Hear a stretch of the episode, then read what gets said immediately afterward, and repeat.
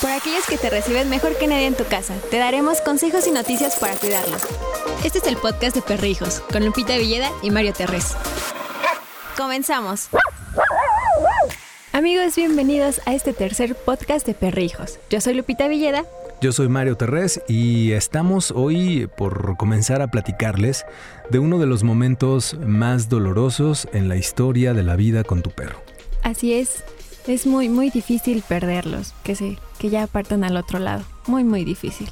Todos tenemos una historia, o la gran mayoría de nosotros tenemos una historia acerca de, pues, cuando decidimos decirle adiós a nuestro peludito. Hoy vamos a platicar acerca del momento más doloroso en la convivencia humano-animal y viceversa. Bueno, muchas personas no entienden el dolor que representa el perder un peludito y por lo tanto nos dicen cuando nuestro perro muere, pues supéralo. O nos dicen también, solo es un perro, no pasa nada. Ahora sabemos que hay investigaciones científicas que respaldan que el duelo por la muerte de nuestro perrijo es real. Incluso en algunos casos se ha demostrado que es aún más difícil de superar que la muerte de otro humano. Claro, esto depende de qué tan cercano eras a la persona. Ahora vamos a platicarles eh, las etapas, por ejemplo, del duelo por las que podrías atravesar eh, poquito después de que tu perro haya fallecido o lo hayas tenido que dormir. La primera parte es una tristeza profundísima, muy difícil de explicar, con muchísima depresión, con muchísima tristeza. Y lo que te recomendamos si estás transitando por ahí, o, bueno, pues si en algún momento sabes de alguien que esté también pasando por este momento, es habla. Habla con otra persona, comunícate, o simplemente habla solo, sola, y dile a tu perro aunque ya no esté físicamente contigo, todo lo bueno que hizo por ti y dale las gracias por todos los momentos vividos. No te culpes por los malos momentos, porque al final del día fueron un aprendizaje y Lupita y yo estamos seguros que te esmeraste por darle una muy buena vida a tu perro. Entonces, no te culpes, más bien hazte responsable de esa parte que por falta de conocimiento, por ejemplo, pues cometiste muchos errores, como todos pero estamos seguros que esos errores no se van a volver a presentar en otro momento. O al menos de eso se trata la existencia, de irnos superando poco a poco. La siguiente parte del duelo puede ser la negación, donde tú niegues la muerte de tu perro y sigas tratando de comunicarte con él. Él ya no te escucha, él ya no está ahí. Sí, es profundamente doloroso, pero ya no está. Digas lo que digas, ya no está. Entonces, después puede venir una parte de enojo, de muchísimo enojo, contra ti, contra el perro, ¿no? O contra alguna persona que haya estado involucrada en alguna situación por la cual tu perro falleció. Ok, esa es otra etapa. Te va a dar mucho coraje y te va a dar mucho enojo. Lo que te recomendamos ahí es agarra el palo de la escoba y pégale a tu colchón cuando estés solo cuando estés sola. Tápate la boca con tu almohada y grita, desahógate. Llórale todo lo que le tengas que llorar a tu perro, absolutamente todo. Porque necesitas desahogarte y sacar toda esa gran tristeza que muy pocas personas comprenden. Y el último paso, bueno, ahí hay un inter también a una depresión que es creo la etapa más peligrosa. Si te sientes triste, demasiado triste, que no tienes ganas de ir a trabajar, que no tienes ganas de hacer absolutamente nada, te recomendamos ir a ver a un especialista. Porque muchas personas creen, no, pues se murió el perro, o sea... No pasa nada. Solito va a salir adelante. No, señoras, señores, no. Necesitamos ayuda de profesionales en esos momentos. Entonces, eh, platicar con un eh, psicólogo, con un terapeuta, valdría mucho la pena para poderte ayudar. Y esa es una de las etapas, eh, creo que la más crítica. Exacto. Y después viene la aceptación, donde dices, ok, ya. Ya se fue. Ya se fue, ya pasó, ya lo liberé, ¿no? Como que todo va mejorando poco a poco. Y es cuando ya te sientes tranquilo, ¿no? Con que ya se fue, pues ya no está, pues a seguir adelante. Exacto. Y ahí te recomendamos, quizás, comenzar a pensar en adoptar un perro a adoptar. ¿ok? todas las personas cuando perdemos un perro, o la gran mayoría, decimos, no quiero volver a tener perro en mi vida después de que murió mi perro, ¿no? Y es válido. Pero dale la oportunidad a otro que te necesita. Y yo creo que ese es el momento, el momento más importante de honrar a tu perro que ya se fue, dándole vida a alguien más. Ahora, Lupita, cuéntanos, tú relativamente tiene poco, un año que transitaste por este terrible episodio. Eh, pues fue muy difícil, sobre todo porque no fue como una muerte natural, sino que le dio gastritis. Eh, el veterinario nos dijo que con la medicina, que no sé qué y todo, estuvo bien por dos semanas, pero después volvió a recaer. Eh, de un de repente ya no quiso comer, de otro de repente ya no quiso comer papaya, que era lo que él más amaba en esta, en esta tierra. Eh, y después al final de cuentas pues murió. Y sí, precisamente muchas personas me empezaron a decir que no, que era solo un perro, que no pasaba nada, que este que pues realmente casi casi me decían que su existencia aquí era insignificable, o sea, no no valía nada. Pero pues realmente el dolor que sentí fue demasiado, sí fue como de... Me dio, me dio un tremendo golpe esa muerte. Además de que fue un golpe anímico también porque estaba enferma de la garganta. Entonces yo iba saliendo ahí de la enfermedad y muere mi perrito y ¡pum! otra vez. Entonces sí fue, fue muy, muy difícil, pero poco a poco ahí fui este, trabajándolo y pues ya, creo que ya está descansando. Muy bien. Hoy en día tiene un poquito más de un año que ocurrió este episodio. Sí, ¿Tú ya te sientes lista para tener otro perro? Sí, por supuesto, pero no me dejan tener otro perro. es que ya tienes como 20, Lupita. Sí. Miren, eh, este vínculo que tenemos, por ejemplo, con otras personas es muy similar al vínculo que tenemos con nuestros perrijos, porque intervienen varios factores. Están las hormonas, están las reacciones químicas que nos hacen sentir amados y conectados, y que después de tanto tiempo, bueno, pues no está tan lejos este sentimiento del lazo que podemos tener con nuestra familia. Exacto. Bueno, sin embargo, no hay una buena manera de llorar a nuestras mascotas, porque es lo que les decíamos. Cuando un familiar muere, pues hay mucho apoyo incondicional de que no, pues vas a estar muy bien, que, o sea, muchas cosas. Sin embargo, cuando muere nuestro perrijo es como de, pues, este, pues es solo un perro, no, no pasa nada. Entonces, esa red de apoyo emocional que tienes cuando muere una persona es muy escasa cuando muere tu perro. Eh, ojalá las personas que estén transitando por este terrible episodio tengan la oportunidad de escuchar este podcast. Y si tú conoces a alguien que esté transitando también por este eh, problema o por este terrible momento, pues compártele el audio, le puede ayudar, porque bueno, al menos Lupita y yo ya pasamos por ahí eh, algunas veces. Eh, esto no quiere decir que seamos especialistas, porque cada ocasión es diferente, pero pues lo que sí podemos decirles es que cuando muere uno de nuestros peluditos, todas las personas que están alrededor de nosotros, compañeros de trabajo, familia, pareja, etcétera, etcétera, esperan que salgamos pronto y sigamos con nuestra vida y no nos dan la oportunidad de vivir el duelo de perder a nuestros peluditos, entonces pues no va existiendo una manera real de cómo poder lidiar con este dolor. De acuerdo a información de la psicóloga Julie Axelord, eh, parte del duelo tiene que ver con la pérdida de un amor incondicional, con la alteración de la rutina o de un compañero, porque veámoslo así, eh, si nada más tienes un perro y él se va, pues al día siguiente ya no tienes a quien sacar a la calle. Al día siguiente ya no tienes a quien darle esas croquetas que se quedaron ahí. Al día siguiente ya no hay quien juegue con ese juguete que se quedó abandonado. Entonces, esa parte es difícil. Entonces, esta pérdida va conduciendo a una gran eh, interrupción de esta rutina de todos los días y a veces más que la pérdida de seres queridos. Mm, porque pues, cuando un ser querido se va, o sea, acuérdense que la muerte es, o sea, llega, no avisa, se presenta. Y todo lo que tú conoces de tu alrededor, pues con la persona o con el animalito, deja de existir en un segundo. Entonces, ¿cómo reconfiguras tu vida a partir de eso?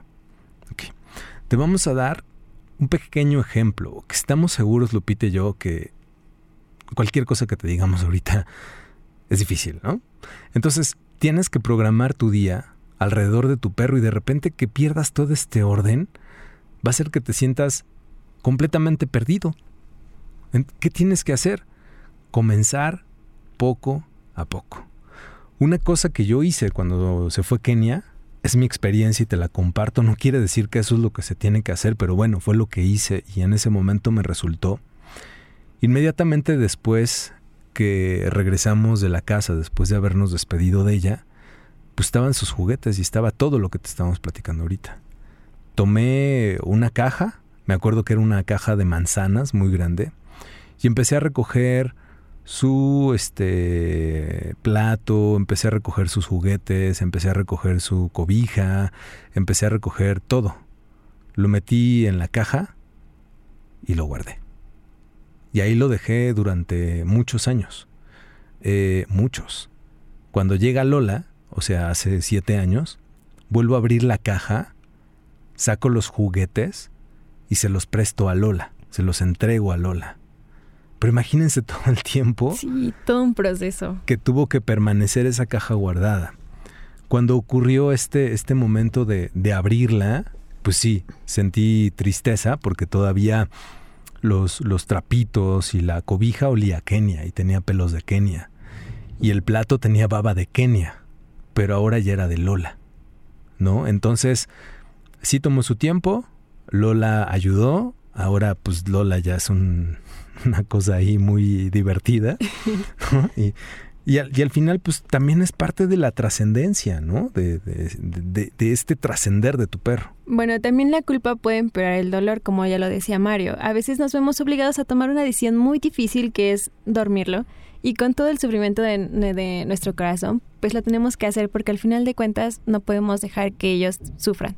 Así es, no debemos dejarlo el momento en el que tú tomaste la decisión de dejar ir a tu perro, estamos seguros que lo decidiste tomando en cuenta todos los factores. O si se te llega a presentar la ocasión en algún momento, toma en cuenta todos los factores alrededor.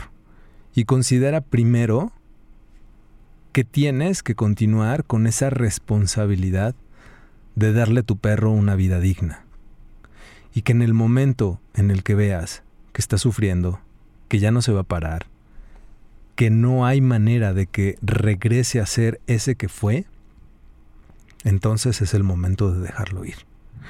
Puede ser una, un problema en las vías urinarias, que es muy común, problemas en el corazón, problemas en el estómago, problemas de movilidad. Tú vas a saber cuando llegue el momento o ya supiste cuando llegó el momento y, ahí tomaste la mejor decisión. Trata de sentirte tranquila, tranquilo. Tomaste la mejor decisión en el momento más difícil y ahora sabes que honraste la vida de ese pequeño ser que además te la confió. Porque acordémonos que los perros nos escogen para ser sus humanos. Yo creo en esa parte profundamente. Que tú no escoges a tu perro es tu perro el que dice, yo quiero que él o yo quiero que ella sea mi humano. Yo quiero compartir mi existencia con él o con ella. Porque hay muchas personas que pensamos que los perros tienen una misión espiritual con nosotros y nosotros con ellos. Y se cree también que de repente los perros eh, reencarnan. Ahí podríamos tener una discusión muy fuerte con personas que estudien cuestiones de religión, porque se cree que los perros no tienen alma ni tienen espíritu. Eso es lo que ellos dicen. Tú voltea a ver los ojos de un perro y quiero que te atrevas a decirme, Mario, mi perro no tiene alma, mi perro no tiene espíritu. Claro que lo tiene. Claro que lo tiene. ¿Qué es el alma? ¿Qué es el espíritu? ¿Quién sabe? ¿Cuál es esa partícula de la vida que tenemos también nosotros las personas? ¿Quién sabe? Pero cuando ya no está, ya no está y pasan los animales. Así es, y pues en estas fechas es cuando se supone que en la creencia mexicana, las tradiciones mexicanas, que es cuando regresan. Sí, justamente para el día primero de noviembre y para el día 2 de noviembre es cuando creemos que nuestros parientes ya fallecidos regresan, al menos los mexicanos. Y el primero se cree que llegan los niños yo creo que el primero llegan los perros. Es que son como las almas puras, ¿no? Bueno, yo tengo esa creencia de que el primero es cuando llegan las almas puras, que no hicieron nada malo en esta, en esta vida. Entonces puede ser, ahí está, buenísimo argumento. Y el día 2 de noviembre es cuando se cree que llegan los adultos, ¿no? en la medianoche. Yo no sé, no me ha pasado, pero lo que sí siento, al menos en México, es una densidad en el ambiente muy fuerte a partir del 31 de octubre. Todas las energías están muy alocadas, no sé, es lo que yo siento. Siempre se siente como una energía muy extraña, aparte de la que siempre se vive. Es densa. Muy densa. Eh, la forma de respirar, al menos a mí que me toca de repente locutar o ser locutor, cambia la forma de respirar. Eso independientemente de todo lo que hacemos en México. Pero a ver, vamos a platicarles primero por partes. ¿Qué se acostumbra en México? Poner altares donde eh, coloquemos una fotografía de nuestro ser querido, en este caso de nuestro perro. Eh, colocamos objetos, colocamos alimentos, colocamos agua, cerveza, cigarros, sal, eh, comida, alimentos, pan de muerto pan de ánimas de muerto también, que entiendo que en algunos estados lo acostumbran, flor de cempasúchil, eh, veladoras, veladoras, alcohol e incienso. Principalmente lo que ponemos, y una calavera, un, cráneo de azúcar o de chocolate o de barro o de piedra, que representa a nuestros seres queridos que ya no están. Así es. Eh, vamos a darte unos elementos aquí para que los pongas en tu altar eh, para tu perrito para tu perrijo. Ok. ¿Te parece? Perfecto, porque ahorita también les vamos a contar, por no se vayan, qué es lo que ocurre del otro lado de la muerte. Es decir, cuando tu perro ya se fue, hay una creencia muy interesante mexicana que tiene que ver con esto. Pero a ver, ¿qué debe tener el altar de muertos, Lupita? Debe de tener veladoras. Esto es el símbolo de luz, esperanza y fe, y sirven como guía para que los perrijos lleguen a su antiguo hogar flores de preferencia de cempasúchil con este característico aroma fuerte, con el color anaranjado que representa al sol que va a iluminar el camino de tu perrijo. Una fotografía. Un bello y tierno retrato para recordar a tus más grandes amores caninos, quienes van a disfrutar de toda la ofrenda. Híjole, aquí es donde me empiezo a poner emocional porque tengo fotos muy buenas. Luego, calaveras de azúcar o de chocolate, existen algunas con formas de cráneo para perros para que sean exclusivas para ellos. A ver, aquí les vamos a recomendar dos posibilidades. La primera, pueden ir a cualquier mercado de la República Mexicana incluso, donde van a encontrar eh, figuritas de perro, pues de perrito muerto, ¿no? Como de perrito esqueleto. Pero si quieren algo bien padre, en nuestra tiendita que está en la calle de Aguayo número 2 en Coyoacán, tenemos por esta temporada eh, calaveras con forma de perro. Y están bien padres porque es el, altar completito de, de, azúcar o de chocolate. Y ahí le puedes poner eh, la forma de tu perro. Entonces está padre porque ya no es el cráneo de una persona, sino es el cráneo específico de un perro. Bueno, ¿qué más debe tener la ofrenda? Papel picado. Esto representa el aire y es parte de la tradición mexicana ponerlo en las ofrendas de Día de Muertos, pues les da como más color. También comida. Le puedes poner eh, croquetas, le puedes poner sus premios favoritos para que recuerden los momentos. Ay, hijo, sí se siente feo. Para que recuerden los momentos de felicidad que también compartieron contigo, aunque seguramente los perritos van a ir hacia la comida para los humanos porque ellos no cambian. Ahora, ahí les va el Mario Tip de este episodio. Si a tu perro le encantaba la pizza y en su vida no podía comer pizza, pues ponle una rebanada de pizza. Pues sí, ya no le va a hacer daño, ya, ya que la disfrute. ¿No? O ponle pues la comida humana favorita de tu perro, pónsela ahí para que ahora sí se la coma con todo gusto. Así es, también ponle un poquito de agua. Probablemente el camino que recorre para llegar a su hogar es muy largo, entonces va a querer refrescarse un poquito. A ver, aquí vamos a hacer una pausa porque los que nos escuchan fuera de la República Mexicana van a decir de qué están hablando estos dos. Ok, en México tenemos esta creencia de que las personas que ya fallecieron, o en este caso nuestros perros, regresan y tienen que hacer un largo recorrido desde donde se encuentren hacia donde tú estás, entonces llegan sedientos o hambrientos. Esa es la creencia que tenemos en México, por eso les ponemos todas estas cosas.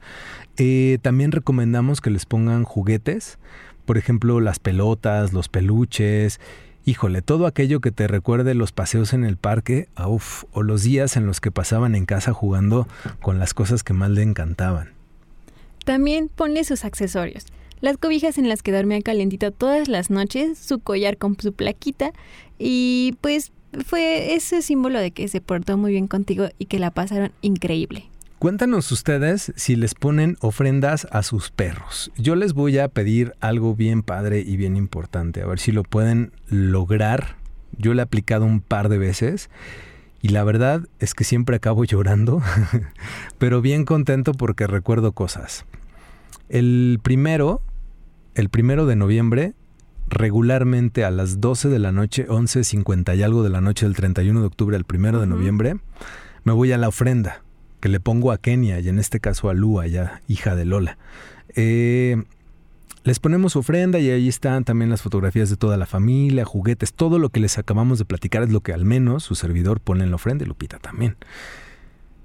Me siento unos minutos antes de las 12 de la noche a ver las fotografías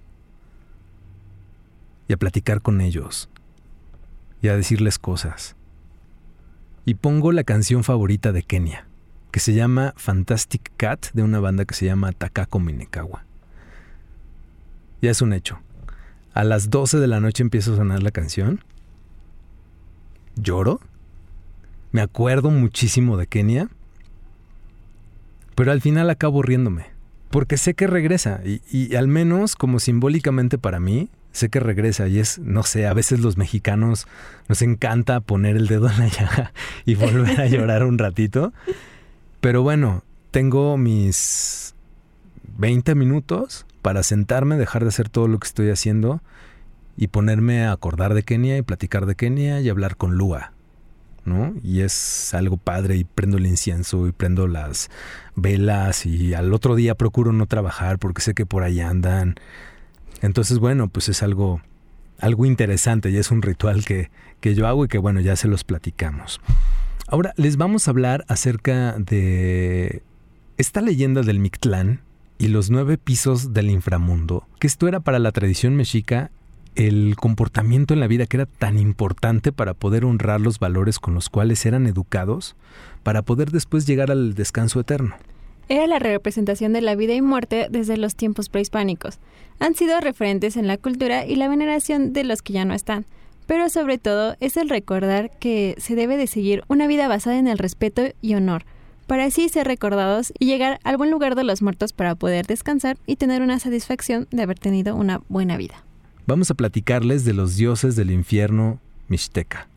Aquí gobernaba la dualidad en el Mictlán, es decir, en el lugar de los muertos, y se habitaba en las partes profundas de la tierra. ¿ok? En la novena y en el último piso del Mictlán, que es el cual se orienta al norte, era el lugar donde los muertos podrían lograr el descanso eterno, pero era complicado poder llegar allá. La representación de estos dos dioses era hecha con máscaras formadas por cráneos humanos y cabellos negros. Sus cuerpos estaban cubiertos con huesos y sus ojos estelares viendo en completa oscuridad. Al principio de los tiempos, cuando el mundo se conformaba, Quetzalcoatl bajó al Mictlán y ahí fue a buscar los huesos de los dioses para crear al hombre. Entonces Mictantecutli le dijo, te puedes llevar estos huesos, pero al final han de regresar a mí. Entonces ahí es cuando se origina esta creencia de que todos los muertos deben de bajar al Mictlán y rendirle cuentas ante los dioses y después pelear. Ok, van a pelear con el encargado de vigilar y cuidar el paso de los muertos por el río, porque se cree que cuando morimos tenemos que cruzar un río. Y una vez que el tonali o alma llegaba a este río, tenía que luchar y tenía que vencer al encargado de este lugar, o simplemente pasar a un lado de él. Si es que eh, habías fallecido por causas naturales, entonces podías llegar a las orillas del lugar donde se encontraría con Mictantecutle.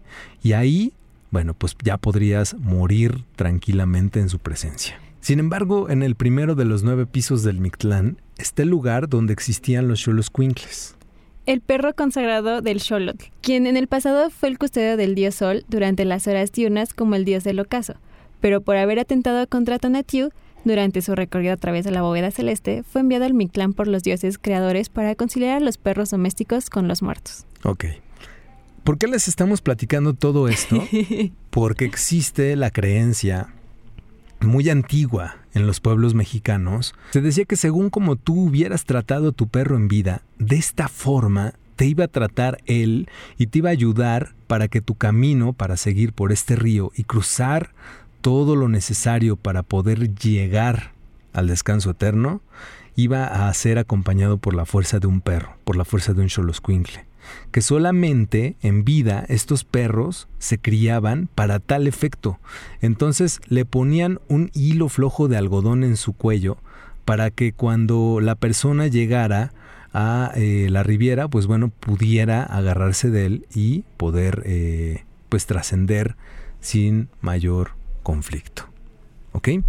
Ahora, vamos a platicarles del Mictlán, que era también este lugar inferior de la tierra de los muertos, que era un camino largo en el que no se distinguían las clases sociales, por ahí pasaban los ricos, los pobres, sin distinción absolutamente de nada. Y esta es otra de las creencias que tenemos. La entrada de este se describe como un lugar oscuro y cavernoso. El camino a este recinto era largo y peligroso. Tenía nueve niveles verticales y descendientes. Una vez que se entraba, ya no se podía salir, a excepción de dos animales considerados como mensajeros, el decolote y la lechuza. Aunque también aquí eh, sobresale la importancia de otro animal, el perro. También se dice que en estos ritos funerarios el perro tenía un papel muy importante ya que acompañaba a la persona muerta por el inframundo hasta las orillas del río Chiconahuapan, es decir, los nueve ríos.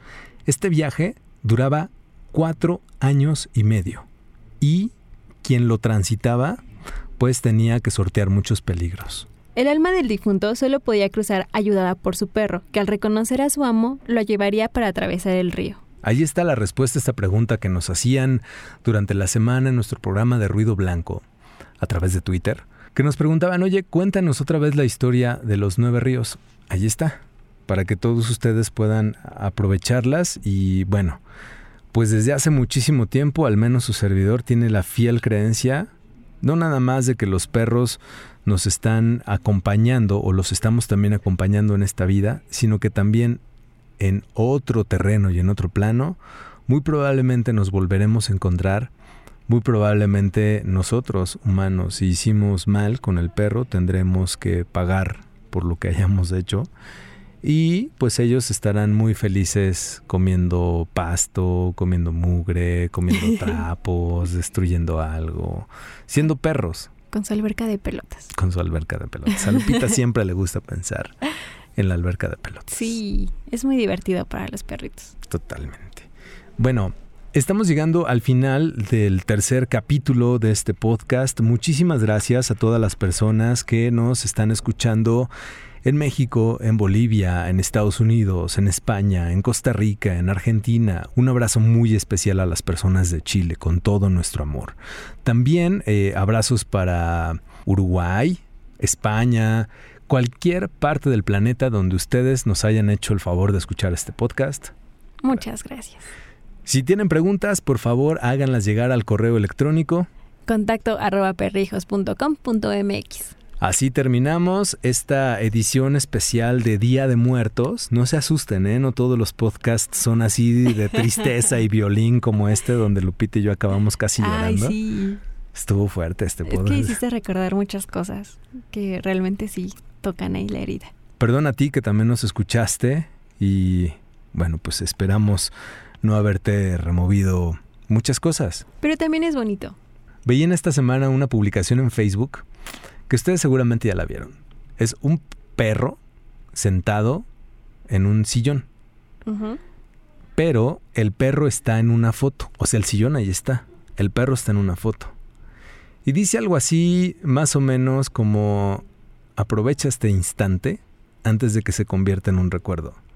Quitas la foto, ya no está el perro, pero sí está el sillón. ¿Qué te queremos decir con esto? Atesora cada momento con tu perro. Haz lo que tengas que hacer con él o con ella para hacerlo feliz, inmensamente feliz. Llévalo al veterinario, dale de comer comida que le ayude, no le des de comer comida barata. Y, y, no porque la cara sea la comida efectiva, sino que hay comida que está muy bien diseñada para ellos. Y hay comida que solamente les va a llenar la panza. Entonces dales buena comida, llévalos a jugar, Déjalos que sonrían, déjalos que vivan, déjalos que corran, déjalos que se ensucien, que ladren, que te muerdan. Diviértete con ellos. Y, a ver, deja un ratito el celular al lado y ponte a jugar con tu perro. Lo que sea. Pónganse a corretear ardillas. Está padre. Ponte a ladrarle a las ardillas con tu perro. ¿Lo has hecho, Lupita? Eh, no como taladrarle, pero pues... Es lo más divertido del mundo. Sí. Volverte perro con tu perro. es increíble. Bueno, pues aprovechenlos mucho, diviértanse, les mandamos un abrazo y nos escuchamos en el próximo capítulo. Nos vemos. Hasta aquí el podcast de Perrijos, con Lupita Villeda y Mario Terres. Te esperamos la próxima semana en Perrijos, la red de perrijos más grande del mundo de habla hispana.